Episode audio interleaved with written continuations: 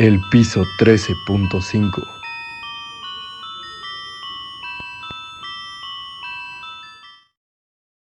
Descenso de las temperaturas. Sonidos extraños que hielan la sangre. Objetos que se mueven y la aparición de formas no humanas. Todos conocemos a la perfección los fenómenos que determinan si estamos siendo testigos de la terrorífica aparición de un fantasma, una entidad que proviene del más allá y busca resolver asuntos pendientes en la Tierra. Pero quizás el elemento más determinante de todos sea el sonido.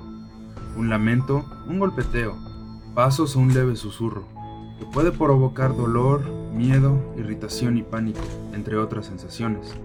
Un evento que todos recuerdan, pocos quieren experimentar. Los fantasmas son espíritus errantes, las almas en pena de las personas que sufren por sus pecados. Atrapados entre esta vida y la siguiente, no es alguien ni algo es un instante de supremo dolor, de insoportable injusticia, en el que el universo se pone de cabeza y lo poco que tiene de humano clama por una reparación. Tienen una existencia miserable e insuficiente para animar un cuerpo o darle aliento, sin embargo, tienen la suficiente fuerza para manifestarse en diferentes formas. Una aparición, moviendo un objeto, provocando un ruido, siendo una sombra o apareciendo en los sueños para atormentar a sus víctimas. Si alguna vez has visto un fantasma, tienes algo en común con las demás personas que han vivido este horror. Todas las apariciones son diferentes y pueden aparecer de muchas formas.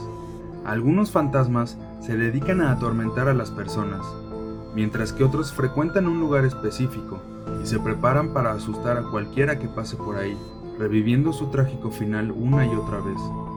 Otros tienen la misma apariencia que cuando eran humanos, mientras que también existen los ruidosos y molestos poltergeist, más parecidos a fuerzas sobrenaturales incontrolables que a las personas que alguna vez fueron.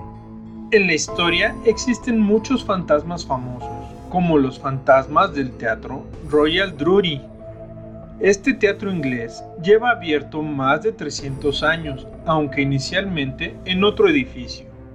Seguramente es más conocido por los fantasmas que habitan en él que por sus obras. Los dos más conocidos son Joseph Grimaldi, el payaso más famoso de todo el mundo a principios del siglo XIX. Este se aparece en el teatro como un cuerpo sin cabeza durante las actuaciones de los payasos más jóvenes. Grimaldi dijo en su lecho de muerte que debían separar la cabeza de su cuerpo.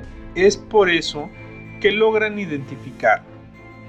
Pero aún más famoso es el llamado hombre de gris, ya que se asegura que aparece en innumerables ocasiones, el cual es visto por trabajadores, actores e incluso gente del público que afirman haberlo contemplado sentado en la cuarta fila. Parece que la gente siempre ha tenido curiosidad por el mundo espiritual del más allá, independientemente de la época, cultura o religión.